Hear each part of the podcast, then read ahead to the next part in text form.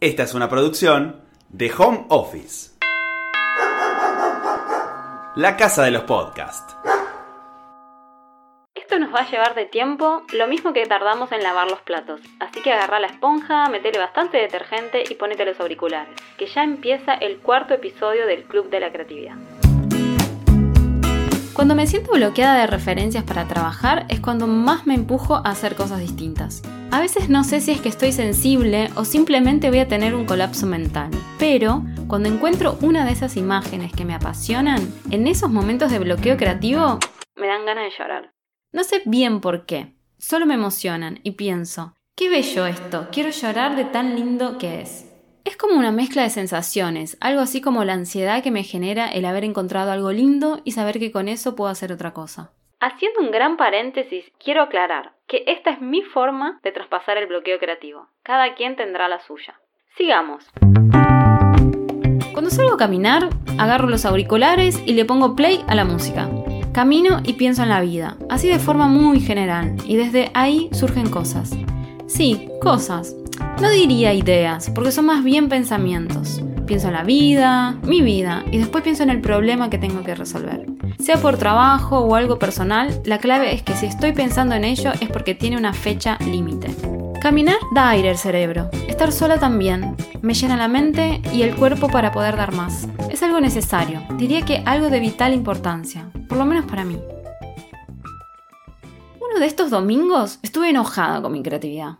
Hace rato no me pasaba tener un bloqueo creativo. Más que un bloqueo creativo, tenía un bloqueo de referencias. Pero para, para, para, para. ¿Qué son las referencias? Son esos disparadores visuales, inspiraciones que te dan una perspectiva de cómo querés que se vea el trabajo. Son puntas que te dan disparadores para que el proyecto que estás trabajando no sea necesariamente una copia de lo que querés hacer, sino que nos sirve de inspiración para crear algo nuevo. Puede ser una textura, un color o la composición de una foto que viste. Fin de las referencias.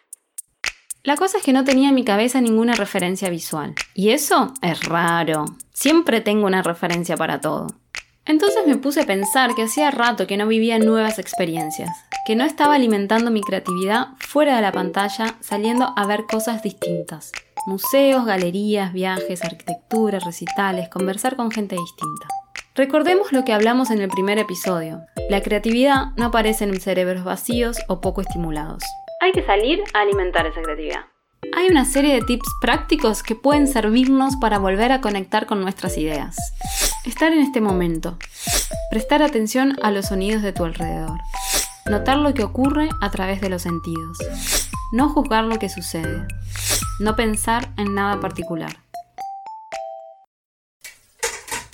Mientras dejamos que los platos escurran un poco en el secaplatos, hablemos de William Eggleston.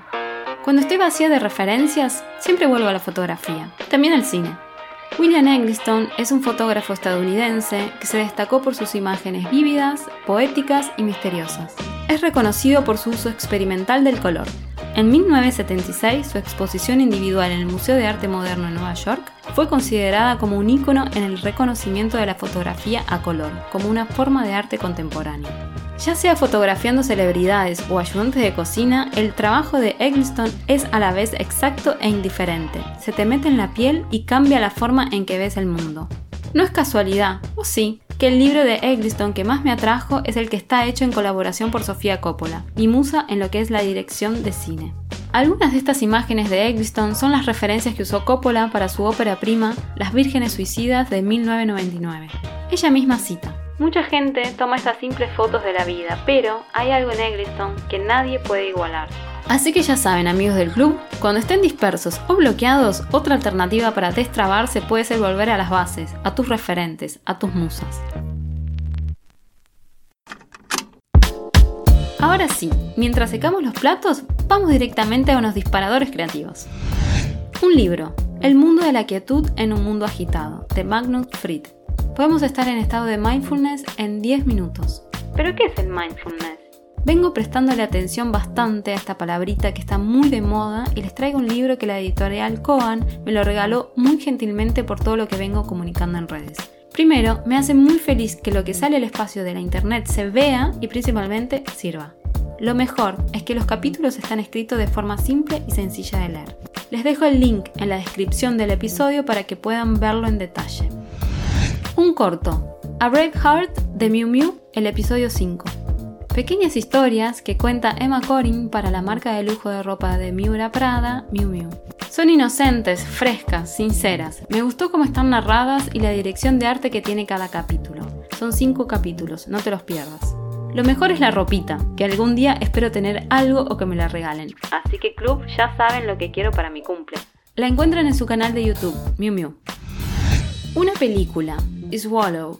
Hunter, una ama de casa recién embarazada, se ve cada vez más obligada a consumir objetos peligrosos. Mientras su esposo y su familia refuerzan el control sobre su vida, ella debe enfrentarse al oscuro secreto detrás de su nueva obsesión.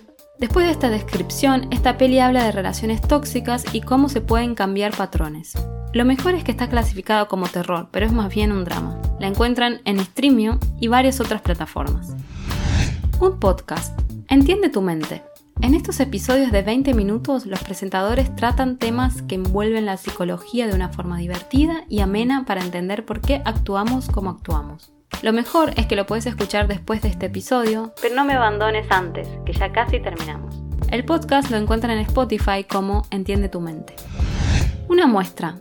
Las Vírgenes Suicidas por Heaven. La nueva marca de Marc Jacobs está inspirada en la subcultura de los años 90. Hace una exhibición durante octubre y noviembre de archivos de la primera película de Sofía Coppola.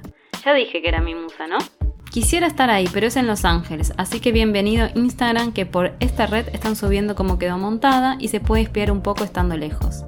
Lo mejor, sin duda, es que vamos a conocer el archivo de esta película de culto. ¿Dónde lo podemos ver? Vía Instagram en arroba heaven, arroba corta N.